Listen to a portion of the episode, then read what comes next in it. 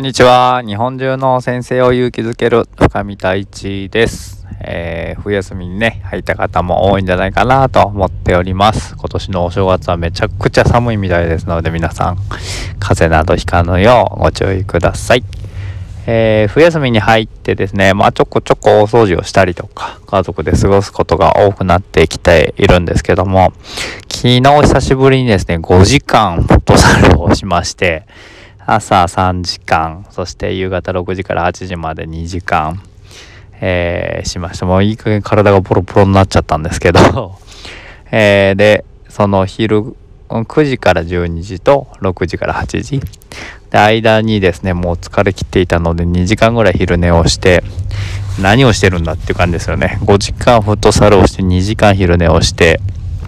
はい。まあ両方ね、子供が一緒に来てはくれてはいたんですけれども、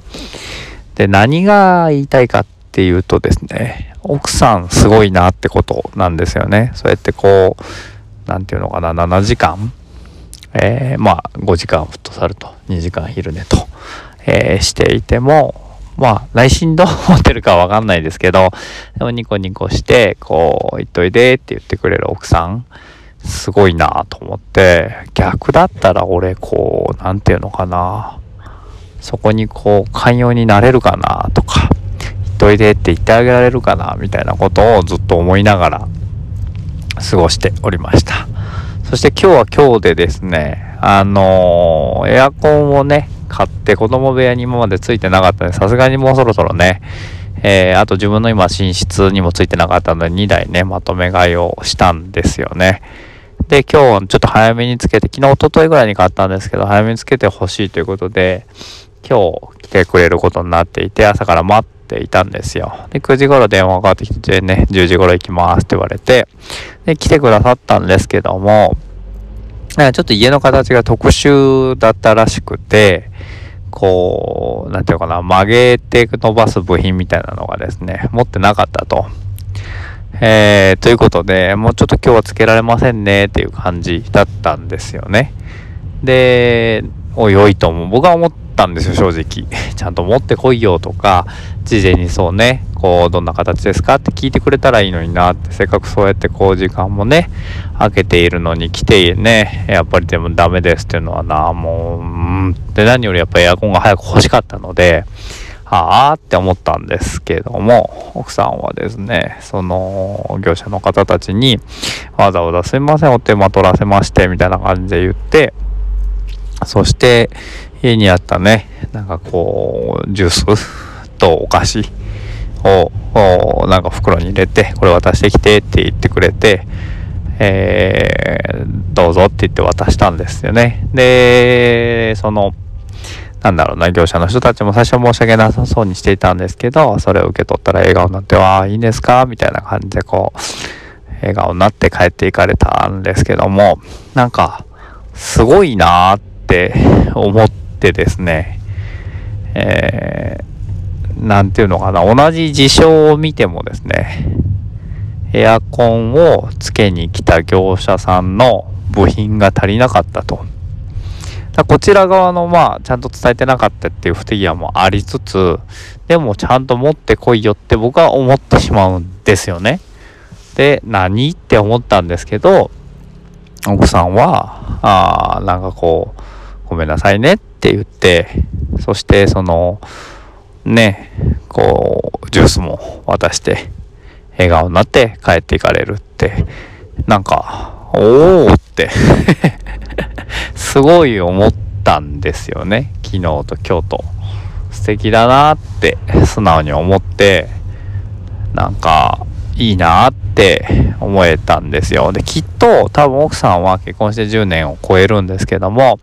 ずっとそうやってやってきてくれたんだろうなって思うんですよ。いろんなこうねうちに出入りされる方とかまあ親戚もしくはこうなんだろうな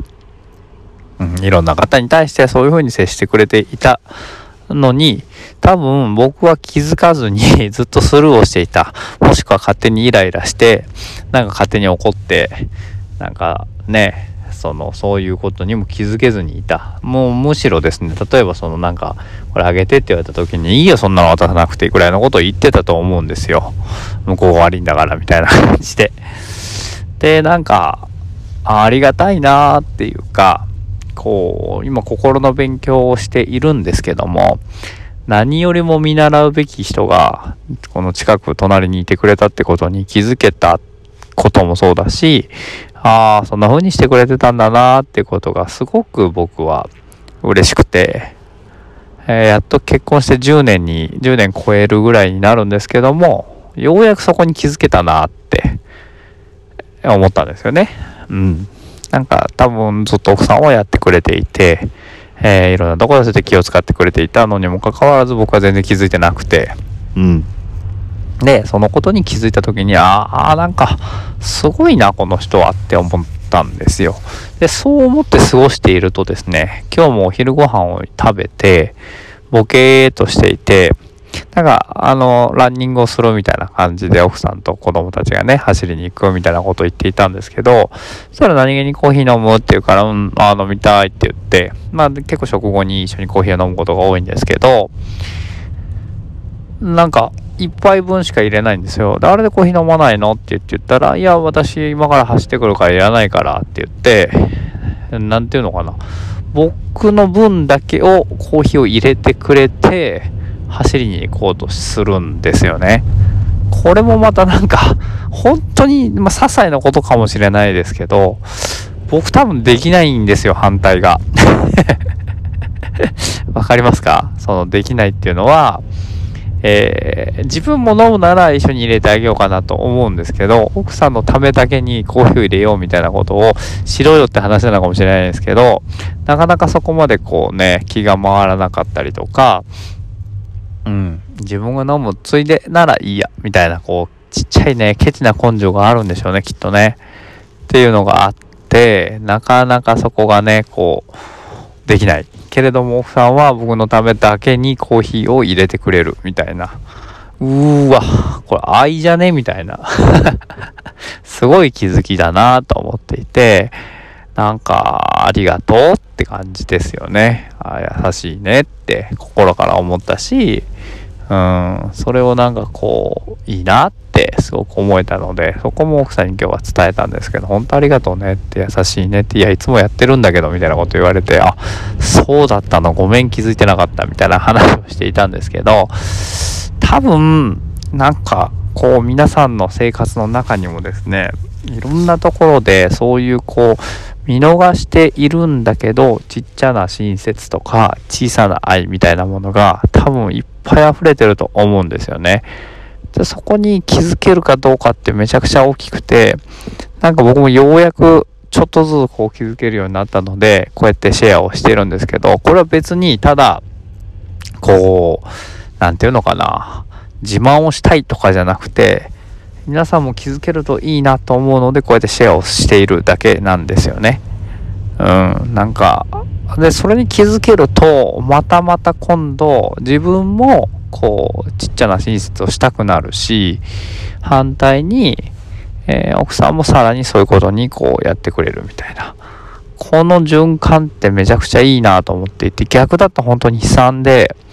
こう相手の行動にイライラしてそれをこう例えば咎めたりこうね注意したりするじゃないですか。すると奥さんもイライラし始めてこっちにまたこう刃が向いてくるんですよ。でちっちゃい子だから小型で刺し合うみたいなこうポスポスポスポス刺し合って結果家の中の空気がめちゃめちゃ悪くなるって。これ最悪なんですけどこの逆ですよね。なんかちっちゃい花を渡し合うみたいなことがどんどんどんどんしていけたらいいなって思うので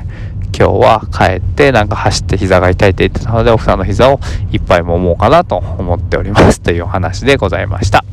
はい。ということで今日は何の話だって話ですけど。あそうですね。奥さんの愛に気づいた 一日ということでお話をさせていただきました。はい。ということで寒いですが温まる、えー、話だったんじゃないかなと思っております。See you next time! バイバーイ。